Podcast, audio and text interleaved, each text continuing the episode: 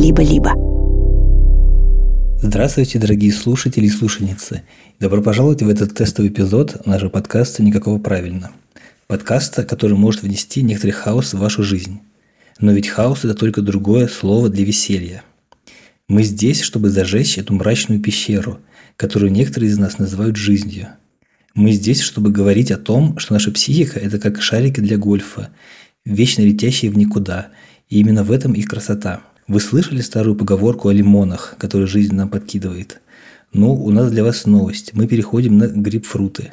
Почему? Потому что они крупнее, ярче и имеют немного больше пунша. Спасибо, что вы здесь.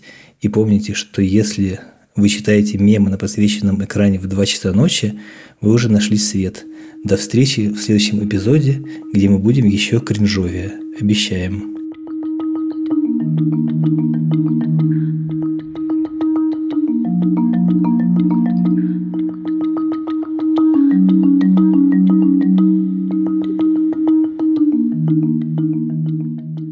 Всем привет, привет. Всем привет. Вы не перепутали подкаст. Это мы, никакого правильно. Мы скоро все объясним. Меня зовут Маша Карнойчула. Меня зовут Ксукса Красильникова. Я не справляюсь с микрофоном.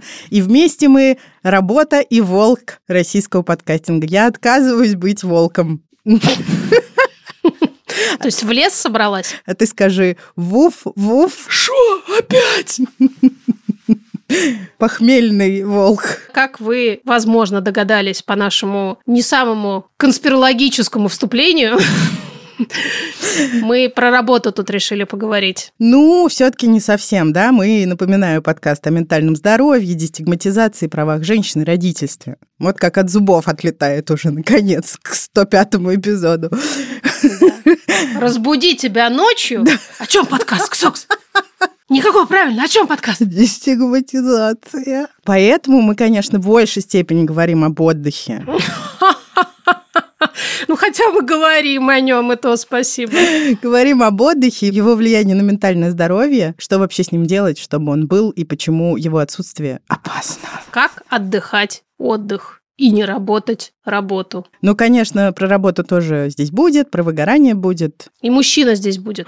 Классный. Точно, точно. А вы знали, что по исследованиям главное для успеха психотерапии найти своего психотерапевта? Мы знали и много раз говорили вам. И будем продолжать говорить. Но еще об этом знает кто? Наш партнер. Сервис онлайн-психотерапии «Ясно».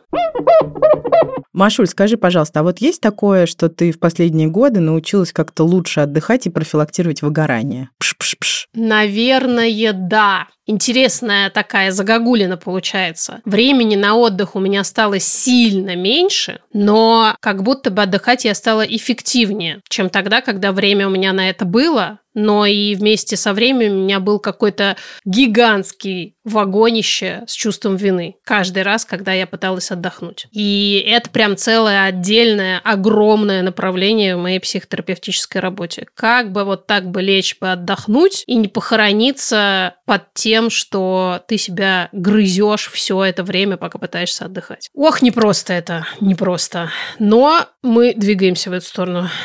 Хорошо, что ты тянешь свой вагончик не назад, а вперед. И не могу переоценить степень важности моего теплого контакта с психотерапевткой по этому поводу. Я от своей нынешней терапевтки уходила на время, а потом вернулась к ней. И мне бывает ужасно интересно говорить, я помните, два года назад мы с вами говорили про то, что вот я не могу лечь и отдохнуть, а вот я сейчас полежала и отдохнула, представляете? И она говорит, да, Маша, я вижу ваш прогресс. Хотите ли ли вы найти своего психотерапевта и шагать в ногу с наукой, так сказать, и заодно с Марией?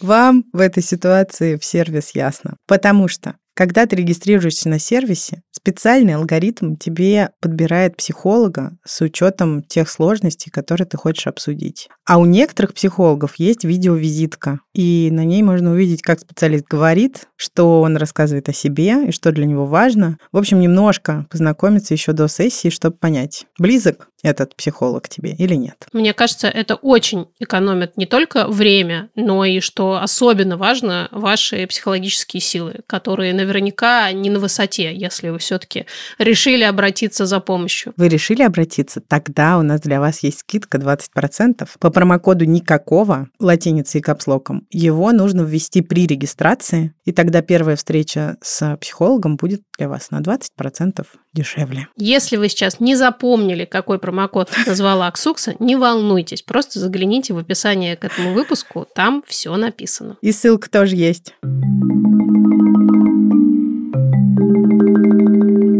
Мы сегодня позвали Женю Сафронова, которого мы узнали благодаря тому, что он делает великолепный телеграм-канал «Чтобы не выгорать». Женя – редактор, дизайнер, продукт на Дуде и Грец в канале «Чтобы не выгорать», а также консультант в подходе, ориентированный на решение краткосрочной терапии. Хорошо слышно по количеству этих регалий, что Женя умеет отдыхать. Да, именно об этом мы поговорим в числе прочего. Женя, привет. Может быть, мы неправильно что-то сказали. Расскажи, кто ты таков. Я понял, что я хотел придумать про себя рассказ и забыл его придумать. Меня зовут Женя. Я работал дизайнером-редактором, а сейчас я веду канал, который называется «Чтобы не выгорать». Он раньше был про то, как не выгорать, а постепенно он стал таким больше про то, как вообще вывозить и еще и работать при этом. Примерно год назад я решил пойти учиться на ориентированное на решение краткосрочную терапию. Сейчас начинаю консультировать. Почему ты вообще заинтересовался этой темой? Почему ты решил вести телеграм-канал про вывозение, невывозение и выгорание, невыгорание? Там, на самом деле, очень неинтересная история. Ой, супер, рассказывай. Обожаем. У меня была клиентка, психологиня, и я ей делал сайт, делал всякие буклеты, и она занималась выгоранием больше всего. И мы подумали, что нужно что-то сделать такое, ну, проект какой-то. И я подумал, попробую завести канал «Выгорание», хайповая тема, полезная, классно, есть экспертка, прикольно. Я умею вести каналы и написал там 30 постов, просто проверить, как вообще пойдет публиковал, ну и все, и пошло, и как-то сразу начались подписчики, и как-то начали хвалить, ну и все, и поехало. Засосало. Засосало. А скажи, как ты придумал, что единственную реакцию, которую можно ставить к постам, это сердечко? Вот это находка находок, я считаю. Никто не обосрет тебя за рекламу. Никто не поставит блюющий смайлик. Я просто подумал, правда, что я не хочу получать что-то негативное. Хочу просто видеть, насколько людям понравилось, а насколько не понравилось. Не хочу, и все. Я не хочу это чувствовать, не хочу это видеть. Гениально. Никаких дополнительных объяснений не нужно, просто не хочу.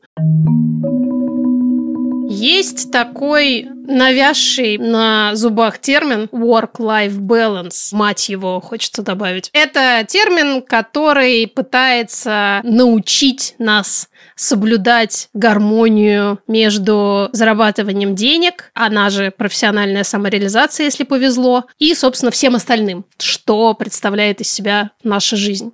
И предполагается, что, как следует из названия, должен быть какой-то баланс между этими составляющими жизни, чтобы нигде ничего не провисало, не давило, не жало и не выгорало со временем. Работает ли эта концепция, сказать сложно. Вероятнее всего, если и работает, то хреновенько, потому что проблемы с ментальным здоровьем, связанные с усталостью, в мире неуклонно растут. Сейчас некоторые психологи предлагают пересмотреть термин work-life balance в сторону термина work-life blend. И их идея идея состоит в том, что можно это все перемешать и не обязательно делить свою жизнь на части, как э, именинный пирог. Смешать, но не взбалтывать.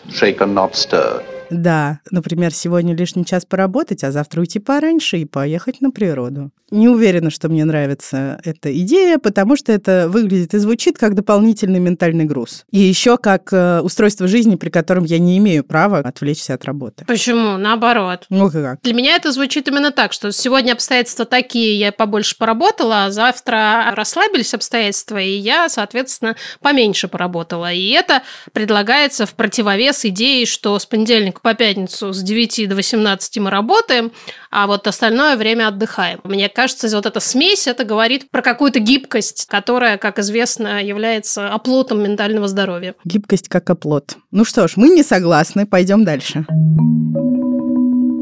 Немного статистики. Mental Health America – это такая некоммерческая организация, которая основной своей целью сделала заботу, вы не поверите, о ментальном здоровье людей. Ох, Так вот, они провели исследование и узнали, что 75, Матерь Божья, процентов людей испытывают выгорание на рабочем месте. все исследования, начиная с 2020 года, еще и говорят, что пандемия, конечно же, очень плохо на это повлияла. А до пандемии только 5% людей, которые работают, говорили, что их ментальное здоровье не очень. Или очень не очень. Начиная с 2020 года так делают уже 42%. Я думаю, что это во многом связано с психопросвещением, но есть и другие причины, конечно же. Кстати, одна из причин – это удаленная работа. Как ни странно, хотя мне, например, удаленная работа подходит очень сильно, согласно, опять же, тем же самым исследованиям, удаленная работа повышает риски профессионального выгорания. Тут бывает по-разному, потому что действительно разным людям подходят разные форматы. Миллениалы, то есть люди нашего поколения, кажется, да, Мгм. эмоциональному выгоранию подвержены больше, чем представители других поколений. Снежинки. Да, вот это вот мы своим психопросвещением и феминизмом этого добились. А еще феминизмом мы добились того, что женщины, достоверно известно, страдают от выгорания гораздо чаще, чем мужчины. А еще больше страдают женщины-матери. Одно из исследований обнаружило, что 68% работающих мам находятся в состоянии перманентного выгорания. Среди отцов таких только 42%, что тоже, конечно, немало, не будем забывать. И знаешь, ощущение, что это какой-то внутренний спор постоянный, когда есть глыба такая со словом патриархат, а внизу такой кулачок из земли пробивающийся. Ну, мужики тоже ничего. Вот так вот это. Да. В 2019 году эмоциональное выгорание включили в международную классификацию болезней, но не в качестве заболевания, хотя, казалось бы, классификация болезней. а в качестве профессионального феномена. Это синдром, который возник в результате хронического стресса на рабочем месте, и с этим стрессом справиться не удалось. И да, действительно важно, что в МКБ выгорание относится только к профессиональному контексту. О выгорании, например, родительском в МКБ речи не идет, хотя это тоже достоверно признанная наукой штука. И еще одно. Исследования говорят нам, что когда ты работаешь больше, чем 55 часов в неделю, а чтобы вы понимали, стандартная рабочая неделя – это 40 часов. У тебя на 35% выше риск инсульта и на 17% выше риск умереть от э, сердечно-сосудистых заболеваний, чем если ты работаешь от 35 до 40 часов в неделю.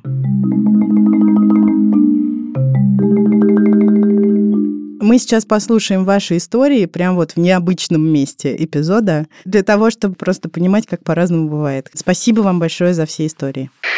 Привет, чудо и студент российского подкастинга. Меня зовут Алла, и я не умею отдыхать. И я чувствую себя как в клубе анонимных алкоголиков. Потому что до рождения ребенка у меня была куча хобби, работа, учеба и спортзал. И я как-то между этими вещами вращалась, и мне было нормально, потому что отдых – это смена деятельности, думала тогда я. А сейчас я не хочу ничего, кроме как лежать. И я не умею этого. Я очень хочу, наконец, найти для себя время, чтобы пойти в терапию и чтобы научиться отдыхать. Привет, дорогие Ксукса и Маша. Спасибо вам огромное за ваш подкаст. Меня зовут Саша, и я педагогиня. И моя проблема с work-life балла заключается в том, что я обожаю свою работу. Проблема усугубляется тем, что меня окружают люди, которые тоже обожают свою работу, и поэтому мы можем друг другу посылать сообщения или рабочие мейлы в 2 часа ночи или в 5 утра. Мы приезжаем на конференции семинары, работаем там по 16 часов подряд и так далее. Но где-то примерно год назад я поняла, что даже самая любимая работа может приводить к выгоранию. И поэтому стала более четко расставлять границы. Тем более, что у меня есть семья, дети, собака, хобби и потребность в отдыхе. Я перестала отвечать на ночные сообщения, перестала сама отправлять мейлы и сообщения посреди ночи и в выходные. И вообще стараюсь как-то это все соблюдать. Пока не очень получается, но я стараюсь. Привет, дорогой подкаст. Отдыхаю абсолютно свободное чувство вины. Если чувствую, что начинаю выгорать, то ухожу на больничный. И при запросе выходных у нас есть такая категория, которая называется I need to take care of myself, что, наверное, можно перевести как «мне нужно время, чтобы позаботиться о себе». Я очень рада, что в стране, в которой я живу, очень открыто относится к состоянию эмоционального здоровья. Поэтому проблем в получении больничного для поправления ментального здоровья нет. И, наверное, самое прелестное это то, что у нас в компании нормализовано брать отпуск сразу после возвращения с больничного.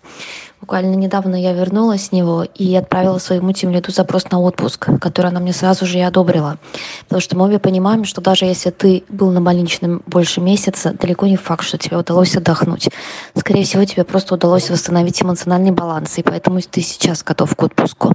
Поэтому да, отдыхаю, восстанавливаюсь, не думаю о работе и не мучаюсь. Привет, большинству людей сложно отдыхать. Я совсем этого не понимаю, я не испытываю никакой вины за продолжительный отдых, и мне, наоборот, сложно начать работать. Я работаю на удаленке, и бывает так, что вместо моих 8 часов я отрабатываю часа 3-4. Я уже как вот полгода собираюсь начать работать ровно в 10 утра, в итоге я смотрю видюшки на ютубе, начинаю работать только к часу дня или к двум. Так что вот, мне, наоборот, сложно взяться за работу, хотя не могу сказать, что я ее не люблю или что-то такое. Люблю отдыхать, отдыхать здорово, но хотелось бы быть более собранной.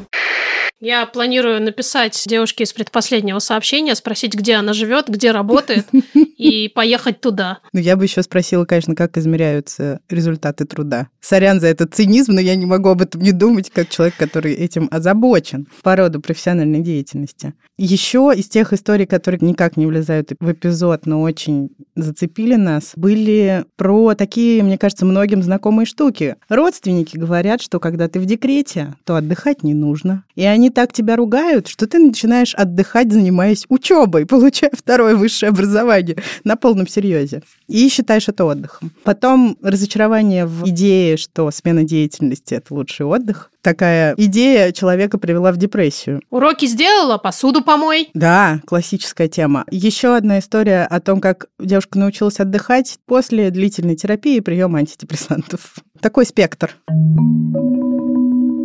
термин выгорание или burnout ввел в 1974 году американский психиатр Герберт Фрейденбергер. Ух, молодец. Молодец. И вначале этот термин использовался преимущественно по отношению к помогающим специалистам, например, к медсестрам и разным социальным работникам. Но позже стал использоваться по отношению вообще ко всем людям, которые работают за деньги, а еще по отношению к родителям, которые, как известно, работают много и бесплатно. Как мы поняли, выгорание может возникнуть не только тогда, когда ты ненавидишь свой офис, встаешь туда в 7 утра и плетешься, по гололеду. Почему я вспомнил гололед? Но и тогда, когда ты свою работу любишь. Правда, Жень? Ну да, это правда. Есть, по-моему, четыре этапа выгорания, и какой-то второй или третий – это как раз гипермотивация, когда ты очень много всего делаешь, за все хватаешься, очень много работаешь, и все тебе очень нравится, и это как раз признак наступающего выгорания.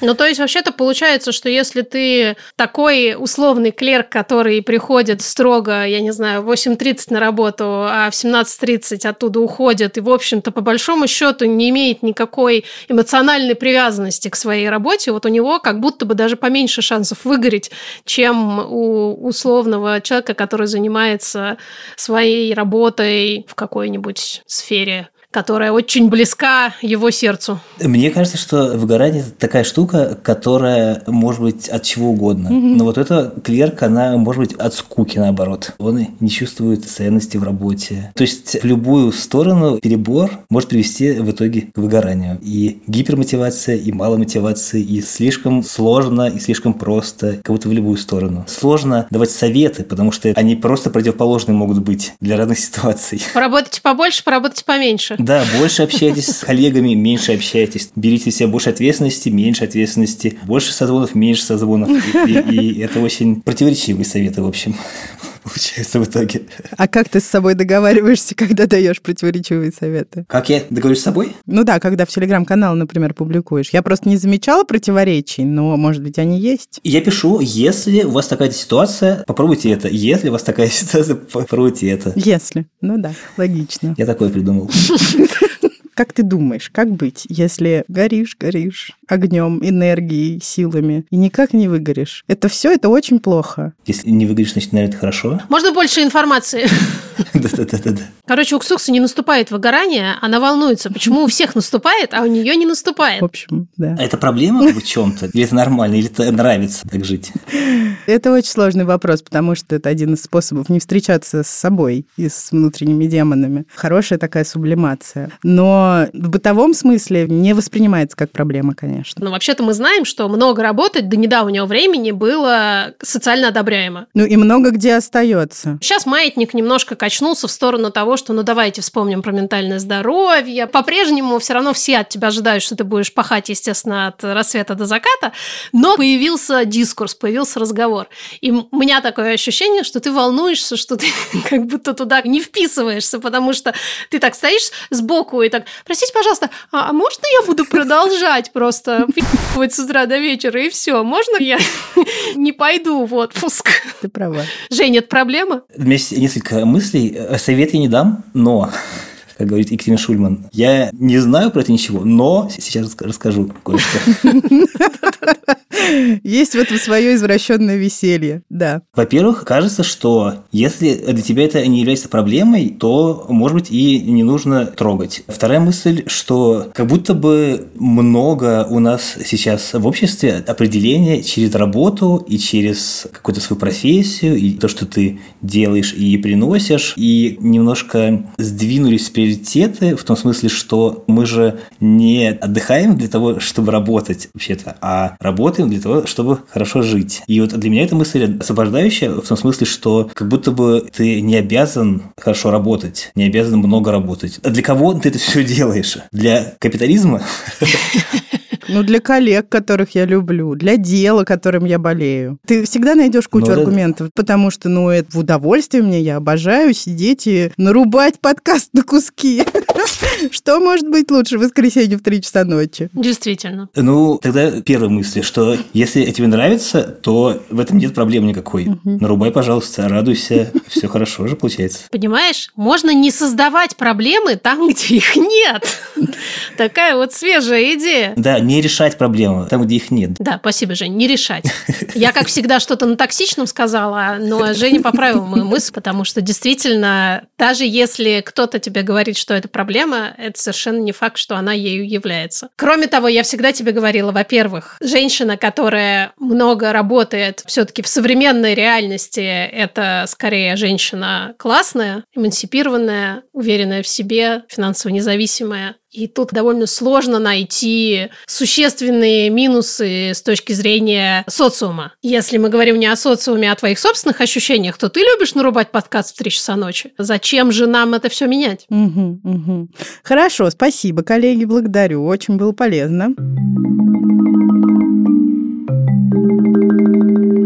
Дальше мы хотели бы перейти к перечислению причин, почему людям стыдно отдыхать. А то, что людям отдыхать стыдно, мы знаем, во-первых, по собственному опыту, во-вторых, по опыту большого количества всяких разных знакомых нам людей. А еще нашла любопытный статистический факт. В 2018 году у американцев осталось неиспользованными 768 миллионов отпускных дней. Причем не использовали они их добровольно, а не потому, что им запретил работодатель. Вот так вот. Вы же знаете, да, эту идею? Вам же тоже она знакома, что отдыхать как-то стыдновато. И какие же существуют причины? Первое – социальный прессинг. Потому что лень, безделье – это плохо. На печи лежать плохо, а работать надо как лошадь. Кто не работает, тот не ест, под лежачий камень вода не течет, без труда не вытащишь и рыбку из пруда. Ну и работа не волк, Ксукса не Маша. В общем, вы поняли. А если вы женщина, то вам еще нужно, понятное дело, детьми заниматься и домом. И все это тоже не обсуждается. Это данность, так родились. Вторая причина – повышенная тревожность и иллюзия собственной незаменимости. Ох, какая знакомая мне штука. Нам кажется, что мы сейчас отвлечемся на секунду, выдохнем, вдохнем, и все порушится то, что мы оставили за пределами своего отдыха. И карьера, и семья, и что угодно. В общем, гиперответственность, перфекционизм и их друзья. Тебе кажется, что мелкая ошибка, все пропало. Я пытаюсь себе говорить, что так как я не хирург, работающий в реанимации. Это то, что я постоянно говорю своему мужу Кириллу. Как только он говорит, мне нужно немедленно ответить на этот имейл прямо сейчас. Я говорю, ты что, нейрохирург? У тебя люди умирают, скажи мне прямо сейчас. Умирают или не умирают? Ну и как, он внемлет? Нет.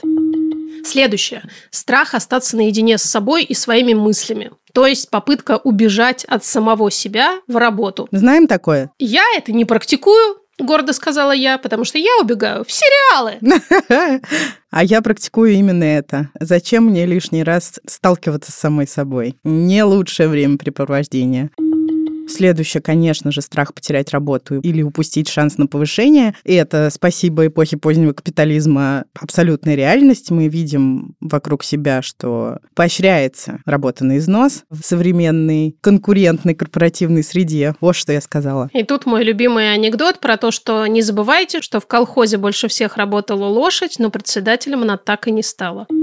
И последнее. Страх усложнить жизнь коллегам. Родненький мой, любименький мой. Согласно исследованиям, 53% работников чувствуют вину за свой отпуск, потому что коллегам приходится разбираться с их задачами. Обнимемся, братья и сестры. Надо сказать, что над несколькими из этих страхов успешно работают короткие напоминалки и приятные слова, которые можно читать в телеграм-канале, чтобы не выгорать. Давайте поговорим о том, как предотвратить эмоциональное выгорание. У нас есть некоторые тезисы с Машей, мы их отовсюду понахватали. Ты, Ксукс, можешь ими не пользоваться, как мы понимаем, потому что тебе не надо. Слушай, может мне уйти? Нет, ты их читай, но не пользуйся. В смысле, не считай, что это всем. Релевантно. Да. Начинай. Планировать отдых надо. Это мое mm-hmm. любимое. Все надо запланировать. Больше, еще больше ментального груза. Но вообще идея в том, что наши любимые сестры Нагоски, цитируя всяких разных очень умных известных э, биологов, говорят о том, что наши тела созданы так, чтобы переключаться с напряжения на расслабление, на отдых и обратно. Так нас задумала природа. Кто-то умный даже подсчитал, что в среднем на отдых должно уходить около 42% всего времени. То есть это примерно 10 часов в день. И если игнорировать эту потребность, то тело рано или поздно взбунтуется и заставит уже силовыми методами отдыхать, например, через болезни. Ну, кто же спорит с сестрами Нагоски, правда? Никто. Жень, хочешь? Поспорить с ними? Планировать отдых. Но вообще, это э, хорошая идея. Если получается планировать отдых, нужно его планировать. Но иногда может не получаться планировать отдых. Э, тогда нужно делать что-то другое. И есть всякие хитрые способы. Например, есть такая штука, когда ты планируешь как раз только время, когда ты не работаешь, а между этими слотами ты как раз работаешь. Ну, я хорошо поняла. И мне кажется, угу. что это реально как? обман мозга. Окей, хорошо. Моя мысль в том, что есть много разных советов, которые хорошие, которые, угу. если их делать, они помогают. Но мы почему-то их не можем делать часто. Угу. И вот кажется, что важно искать какие-то способы, подходящие именно тебе. Но мне кажется, что основная идея в том, что действительно далеко не все советы, даже если они подкреплены научными исследованиями и содержат в себе красивые цифры, проценты и слова типа среднестатистически, не значит, что тебе это подойдет, а наоборот может вызвать даже некоторый груз ответственности, как будто вот тебе сказали, угу. планируй отдых, и значит, соответственно, обязательно нужно планировать, потому что иначе что, ты о себе не заботишься, получается? Да, потом сляжешь с внезапной болезнью. Да, мы знаем, иногда это происходит с людьми. Для меня, например, вообще слово планировать и дальше за ним что-то типа приятное, хорошее, а не что-то полезное, вызывает яркое отторжение. Поэтому я стараюсь к этому прислушиваться и действовать в соответствии. Но мне кажется, что мысль о том, что можно планировать работу, это очень такая свежая штука, которая да. многим может подойти. Не то чтобы всем, да. ни в коем случае. Но в этом есть что-то снимающее, да, какой-то дополнительный груз, потому что вот как только ты закончил запланированные рабочие дела, дальше ты тогда, получается, можешь, например, без чувства вины просидеть 5 часов в телефоне. Ну, там чувство вины за другое придет к тебе. Все равно, мне кажется, для мозга в этот момент будет поставлен чек, по крайней мере, у меня это так работает, потому что я выполнила запланированное. А то, чего я не запланировала, я и выполнить-то не могла. Дофамин пришел. А дофамин пришел в тот момент, когда я закончила запланированные рабочие дела. И тогда у меня отдых становится пространством свободным от этого планирования и, соответственно, от недовыполненных задач. То есть получится у меня что-то полезное сделать? Получится. Не получится? Да и хер с ним. Мне прям нравится эта идея. Да, это да. Наверное, еще важно, когда ты перестаешь работать, как раз переставать работать. Да.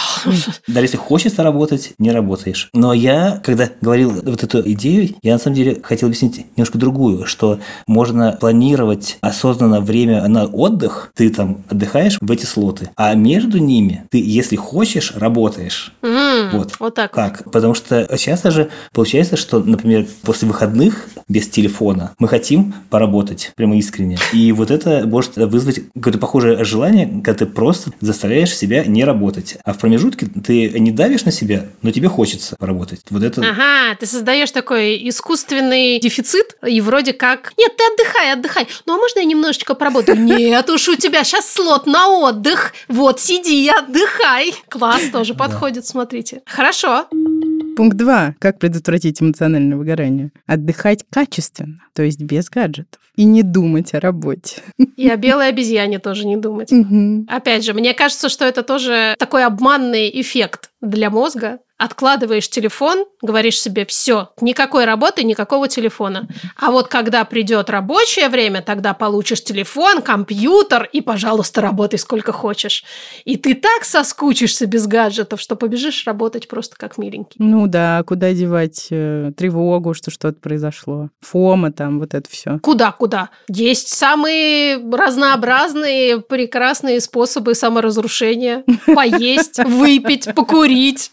Ты сейчас стигматизировала еду, Башуль. Хорошо, поесть лишнего, выпить лишнего, покурить, посмотреть 18 сезонов какого-нибудь сериала подряд. Ну что тебе, ты не найдешь, как себе хуже сделать, что ли? Я думаю, что легко.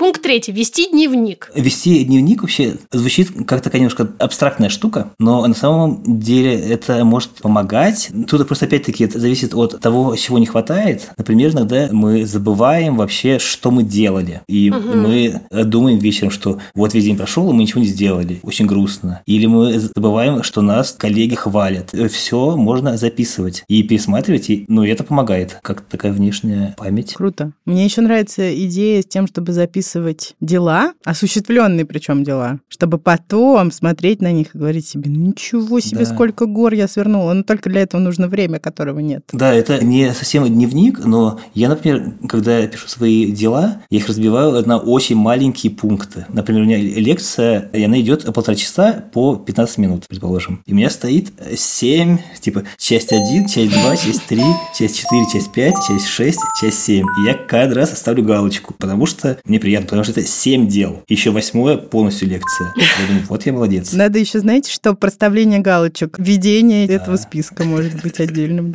Потому что no shit, дофамин ты чувствуешь, когда галочку Да. ставишь. Мозг это прямо любит. Следующий пункт – сверяться с целями. Мне это, между прочим, помогает. Такой зум-аут про большую перспективу. Когда я зарываюсь в какую-то рутину, от которой мне становится тяжело, я чаще всего вспоминаю, зачем я нафиг вообще всем этим занимаюсь. Может идти речь как о работе, так и о родительстве, и, прости господи, даже о браке. Потому что я все время думаю, зачем вообще вот это все глобально. А если вот это взять и вытащить из моей жизни, чтобы вот у меня вот эти вот рутинные задачи исчезли. Ну ладно, ребенка я уж, конечно, никуда не сдам, но в целом, например, от работы я могла бы отказаться. Но я не хочу, потому что я понимаю, что мне это нужно, для реализации моих каких-то очень важных глубинных ценностей и целей. Хотя это не помогает мне отдохнуть прямо сейчас, но это помогает мне держаться, так сказать, на выбранной линии и пытаться понять, как мне помочь себе прямо сейчас, потому что у меня есть такая тенденция, я с ней работаю, но, в принципе, это вот еще из юности. Типа, пошло оно все на. Если мне так долго так тяжело, значит, я иду не туда, наверное. И надо все просто бросить, развестись, уволиться, и тогда все будет хорошо. Но я понимаю, что если не сделать вот этот вот зум-аут, то ты не увидишь на самом деле, куда ты вообще-то по большому счету идешь. Наверное, нет какого-то универсального рецепта. И иногда, наверное, полезно посмотреть по сторонам, понять, а может быть, есть какие-то варианты сейчас не принимать резких решений, Но если это происходит, когда начальник запустил в тебя стулом, то... Ты, собственно, сверилась со своими целями и ценностями в этот момент, поняла, что тебе это не подходит, и пошла на выход. Я использую это для того, чтобы понять, зачем мне в чем-то оставаться, но, разумеется, это точно так же работает для того, чтобы понять, зачем тебе откуда-то уйти. А мне нравится, что ты говоришь не только о целях, но еще и о ценностях. Мне кажется, они всегда рядом. Рука об руку, два сапога пара. Да. Жень? Можно просто сказать согласен. Или не согласен. Да, или не согласен. Я согласен, просто если, например, человек выгорел, то, может быть, не поможет просто вспомнить про цели. Не, если уже, то не поможет. У нас список про предотвращение. Если уже выгорел, А, да? то уже Ну, хорошо. сорян. Мне кажется, что как раз когда ты уже выгорел, это значит, что ты уже реально потерял эти цели и ценности, или они реально уже перестают быть актуальными. Ну, потому что если ты уже, грубо говоря, дышать не можешь, то о каких танцах речь? Ну да. И последнее. И последнее – пробовать новое. Ну, типа посмотреть по сторонам, о чем говорила Ксукса, и свериться с тем, что существует за пределами выбранной тобой линии. Где-то может обнаружиться, что там что-то более интересное для тебя. Например, три зоны дискомфорта. Выходи в любую. Обожаю. Мне кажется, что пробовать новое точно хороший совет в том смысле, что если ты выгораешь, значит что-то не работает. Значит, нужно попробовать что-то по-другому сделать. В таком широком смысле это точно хороший совет. Но если ты выгораешь, попробуй научиться играть на гитаре. Это не всегда хорошая идея, но иногда хорошая тоже. Тут, понимаете, как... Вот Ксукса, например, использует эту идею, конкретно эту. Да, ровно это. Я очень рада, что Женя отвечает критерию нашего идеального героя. у которого нет никакого правильно. Да. Жень, а какие еще не универсальные идеи? Что-нибудь у тебя завалялось, э, чего мы здесь не перечислили? Да, есть одна идея. Она в том, что выгорание – это вообще не только личная ответственность. Компания очень сильно влияет. Процессы, руководители. Меня раздражает и злит, когда компания говорит, что вот вы выгорели, вот вам пластырь в виде, не знаю, подышите по квадрату, или сходите на курсы по медитации. Ты думаешь, блин, может быть, дело в том, что у нас процессы полное говно, и И вы токсичные ублюдки. Да, нет понятных каких-то целей, никто ничего не понимает, все перерабатывают, это поощряется. Вот это меня злит, когда считается, что это полностью ответственность человека. Компании бывает противоречивые утверждения делают. Например, вот сейчас мы семья, поэтому давай поработай побольше. Ага, ага. Но когда нужно, чтобы ты что-то сделал, тогда мы же тут компания, поэтому давай делай, потому что ты сотрудник, мы тебе платим деньги, поэтому делай. Вот это все тоже, кажется, важно учитывать. Да, очень важная мысль, потому что в целом сама концепция self-help предполагает, что действительно ты – это единственный человек, который ответственен за свое ментальное, в том числе, здоровье. Хотя на самом деле, если уж мы говорим про выгорание, да, которое является частью профессионального процесса, то действительно здесь существуют и другие ответственные люди. И правда, если смотреть на исследования, мы видим, что компании все больше и больше стараются уделять этому внимание. Но часто проблема действительно состоит в том, что появляется какой-нибудь отдел mindfulness, который отвечает за эмоциональное благополучие сотрудников, но он абсолютно никакого влияния не имеет на основные отделы, которые отвечают за работу этого человека.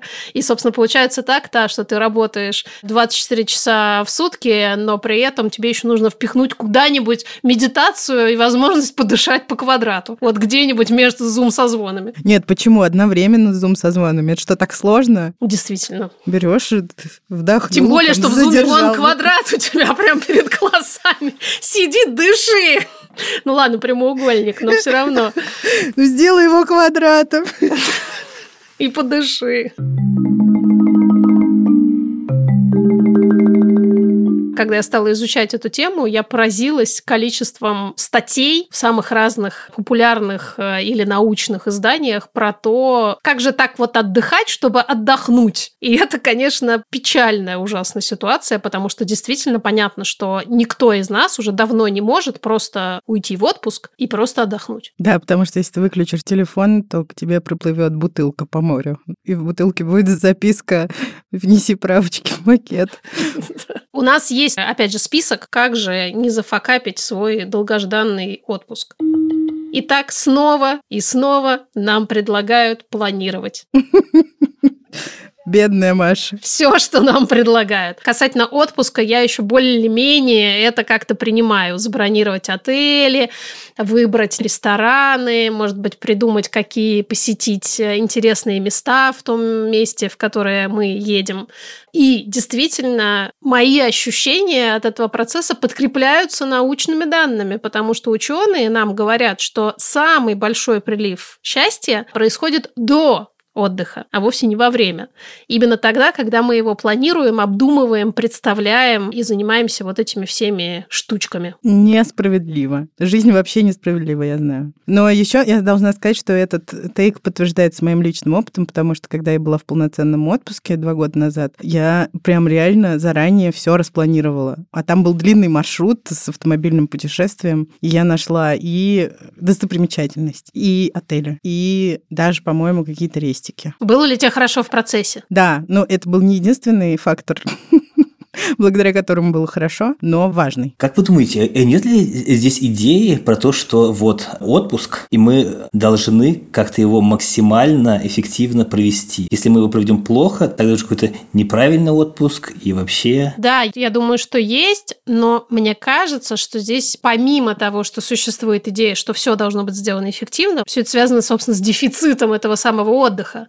Когда у тебя чего-то мало, хочется использовать это как можно больше больше на пользу. По крайней мере, вот для меня это так ощущается. Напихать туда удовольствие. И да, для меня, например, это совершенно точно может привести к тому, что в итоге мне не захочется уже ничего абсолютно, потому что мне будет казаться, что вот это все я явно не осилю. На меньшее я соглашаться не должна, потому что иначе как? Что это за отдых такой? Потому что, строго говоря, мой идеальный отпуск на данный момент выглядит так. Совершенно неважно, где я, просто никого нет вокруг, тихо. И есть интернет, чтобы там были сериалы. Ну и еда. Все. Ну я же не могу всерьез себе это позволить. А почему? Да вот потому что много почему.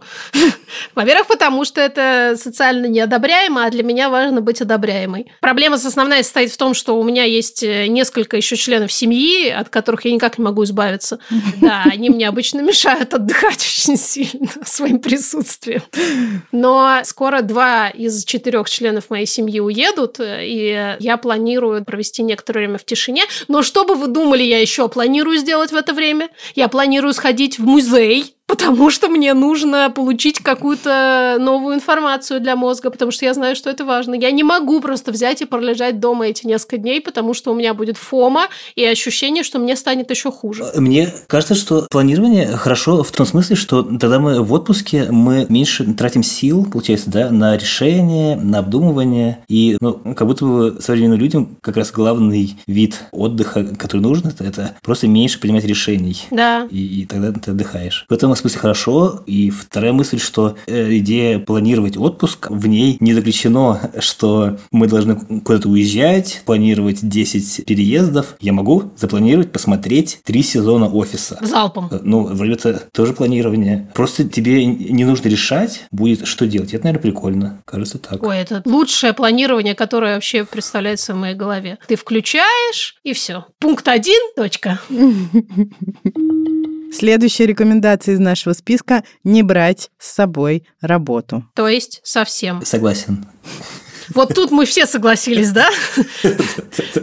Ну да, мне кажется, что здесь снова та же история, что если есть возможность поработать, мы всегда будем думать, а может быть нужно поработать, а может быть там что случилось. А когда нет работы, мы просто решение не принимаем, и все. И оно освобождает голову. Ну, кажется, это прикольно. Очень. Конечно, есть мысль, что там что-то случится, да, кто-то напишет, очень важное, да ну и пошли они. Да, вот. да, ну если как-то подумать про это, то, то вряд ли что-то прямо случится такое, что никто не сможет исправить это или как-нибудь, наверное, справиться. Ну а если я умру вообще, ну как-нибудь они, наверное, выживут без меня, ну ничего. Вот, вот. Это вопрос, действительно. И, и это очередной штык в спину нашим мыслям от собственной незаменимости и, следовательно, ценности для этого мира. Этого мира. Да. Ну да. Ну, я вообще что-то значу. А потом оказывается, что все и без меня справляются прекрасно, а я тогда вообще зачем? Но это тема для другого эпизода. Да, мы туда не пойдем. рекомендуется чередовать спокойный и активный отдых. Просто для того, чтобы и давать нагрузку определенную телу и мозгу, и при этом давать возможность э, расслабляться. Есть такая идея, что именно такое чередование дает самое полноценное и длящееся ощущение отдыха. Это звучит прикольно. Есть еще э, идея, что на отдыхе лучше делать противоположную штуку тому, что ты делаешь на работе. Не в том смысле, что лучший отдых – это смена вида деятельности, а в том смысле, что если ты работаешь руками физически, то можно что-то делать на отдыхе головой. Если ты работаешь головой и принимаешь решения, опять-таки, то лучше на отдыхе не принимать решения и, может быть, делать что-то физическое. Кстати, да. Но и это как раз такой баланс прикольный. Ну, а спокойный отдых, активный отдых – это как раз наши сестры на Госке же тоже про это говорят. Нужно двигаться, да. Кстати, интересная тема, да, противоположность тому, что ты делаешь на работе. Действительно, для человека, который много сидит за компьютером, в телефоне и все время что-то решает, идеальным способом, как минимум, такого краткосрочного отдыха э, точно совершенно является подвигаться и что-то поделать э, руками. Я, например, в этом смысле обожаю всяческие дачные, садовые штуки, потому что это максимально не похоже на мою трудовую обычную деятельность, и это помогает мне действительно по-настоящему переключаться. Тебя просто тянет к земле. Да. Я не могла этого не сказать. Потому что там натуральные антидепрессанты. Это да, да, да это мы помним. Хорошо, еще рекомендуют нам отдыхать в отпуске не менее 8 дней. Логично, думаю я. При этом на 11 день отпускной кайф может начать приедаться и может захотеться домой в свою насыщенную, нескучную жизнь. Это все, мне кажется, в том случае, если ты в целом еще не на дне, а в таком более-менее нормальном, приличном состоянии. Потому что иногда, когда ты на дне, две недели может уйти просто только на то, чтобы отодрать себя от пола. Ну, как минимум, первые несколько дней, насколько я знаю, уходит на то, чтобы переключиться из одного режима в другой. Это не происходит автоматически. Но еще в этом вопросе утверждения как будто есть предположение, что отдых более скучный, чем работа, да? Что вернуться в обычную насыщенную жизнь. Скорее, что он приедается. Когда ты уезжаешь куда-то, и тебе скорее хочется вернуться домой, к привычным рутинам, мне кажется, что вот этот больше про это на самом деле. Мне кажется, что это еще зависит от цикличности. Если ты отдыхаешь каждый месяц, то можно меньше времени. Каждый год тогда нужно больше времени. И вообще я слышал такую крутую систему отдыха,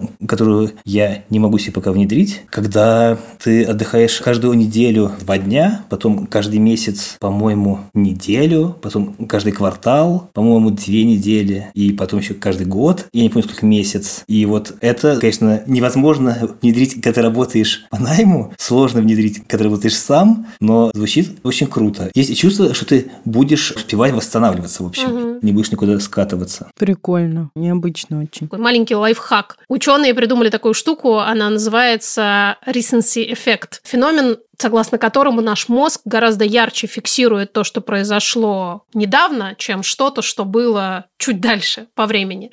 Людям предлагается ближе к концу своего отпуска запланировать что-нибудь по-настоящему сильно приятное. Например, если вы можете один раз проапгрейдить себе перелет, то сделайте это на дороге обратно, а не на пути туда.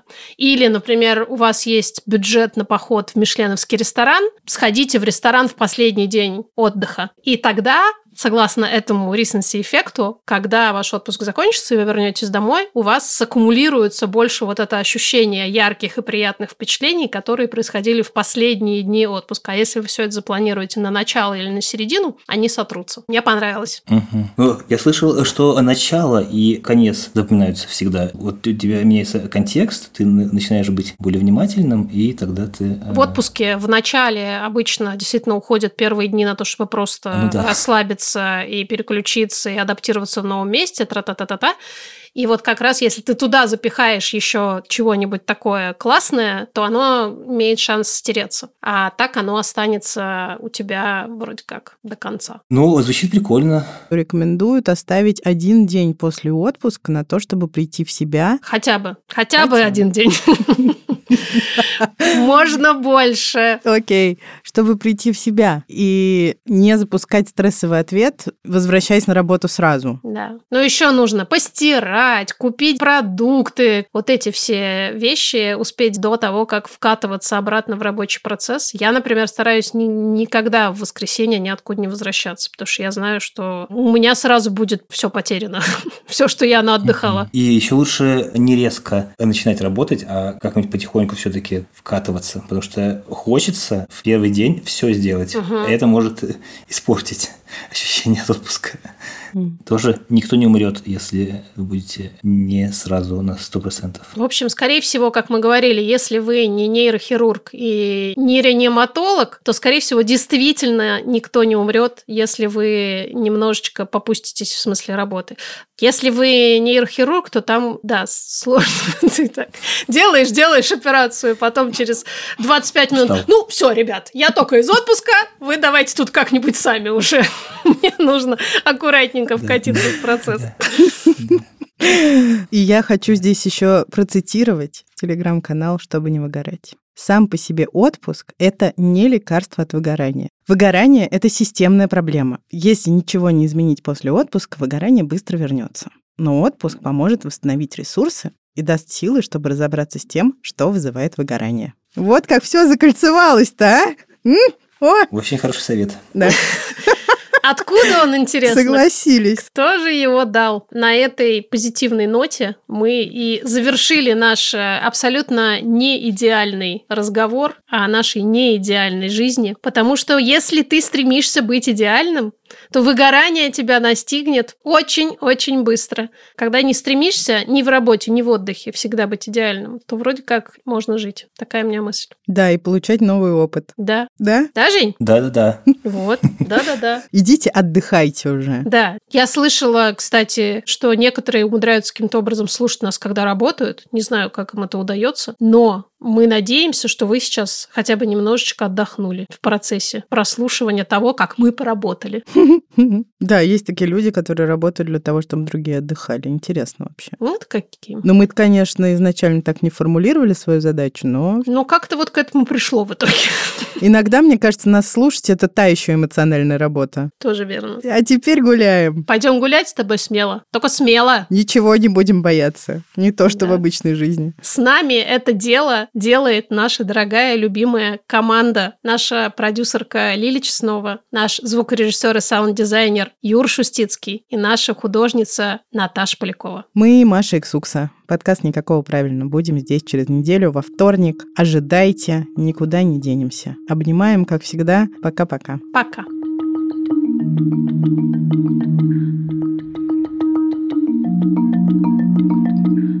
Что ты написал в чате GPT, чтобы он выдал тебе такой текст? Я прямо так написал. Мне нужно записать тестовую запись, чтобы проверить звук на эхо, чтобы я послушал звукорежиссера. Для вот такого подкаста взял описание вашего подкаста. Ага. Добавил, что там должно быть живо, смешно и с интеллектуальным юмором. И он написал, там было э, довольно кринжово, но как-то еще не супер. Я просил его приписать кринжове, и стал уж совсем. И тогда я подумал, что это подходит. Хм, интересная мысль. Друзья, у Либо-Либо есть подписка, но, возможно, вы не знаете, что первые две недели и только в Apple подкастах можно совершенно бесплатно слушать бонусные эпизоды ваших любимых подкастов и подкаст-студия со всеми секретами о нашей работе. Если Apple подкасты вам не подходят, приходите в закрытый телеграм-канал Либо-Либо, там тоже все это есть. Ссылки в описании и помните, что подписка – это лучший способ нас поддержать. Спасибо.